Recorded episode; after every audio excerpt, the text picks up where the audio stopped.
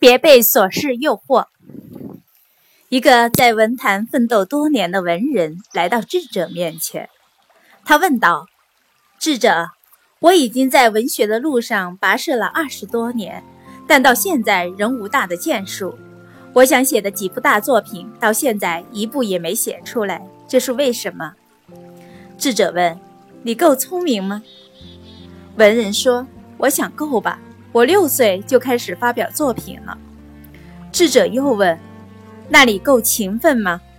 文人说：“二十多年来，我几乎没有休息过，每天有做不完的事，领导的事，家里的事，编辑约的稿件。”智者说：“你既有天分，又很勤奋，照理说没有办不成的可能呀。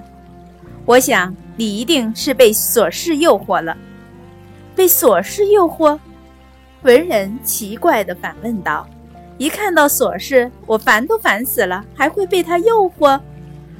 是的，琐事是很烦人，但琐事也很诱惑人。有些琐事你没经历过，它有新鲜感，很能诱惑人的。比如出国考察，你去过吧？文人老老实实的点点头。是呀，只不过自己没把这些事当琐事罢了。智者停了一下，接着说：“有些琐事是你的领导或亲朋好友交办的，一办好就能得到他们的表扬或感谢，所以他也诱惑着你先去做它。你帮领导写过讲话稿吧？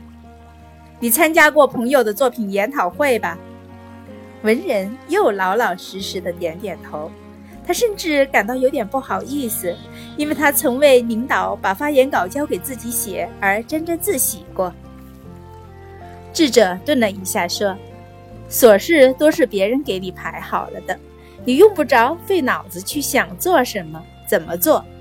琐事最易办好，最容易给人以成就感，就像那些编辑的稿子，你只要稍用点心思就能完成，又得名又得利。”所以，他也诱惑着你去做，而你想干的那些大事非常复杂，难度大，要干好不容易，所以你总是会把他们一拖再拖。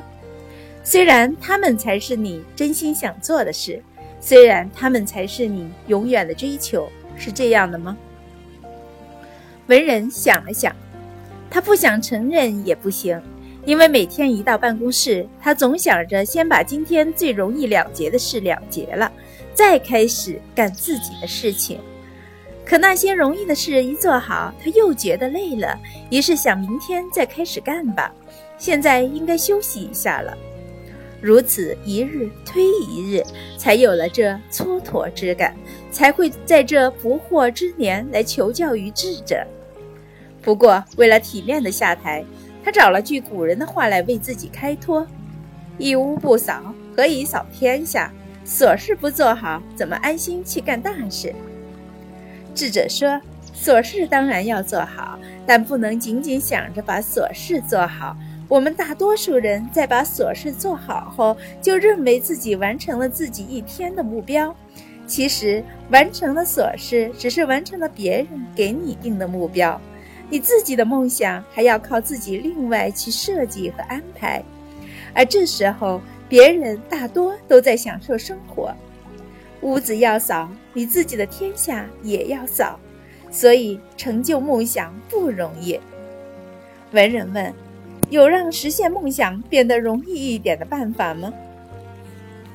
智者说：有，把你的梦想分解成每一天的琐事。并让这样的琐事诱惑自己。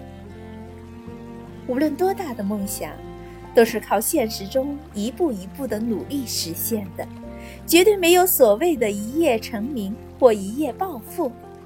在学习的过程中，不妨把自己的目标定得更细致一些，比如每天要背五十个单词，做十道数学题，看两篇文章。这样长久的坚持下去，成绩自然会提高。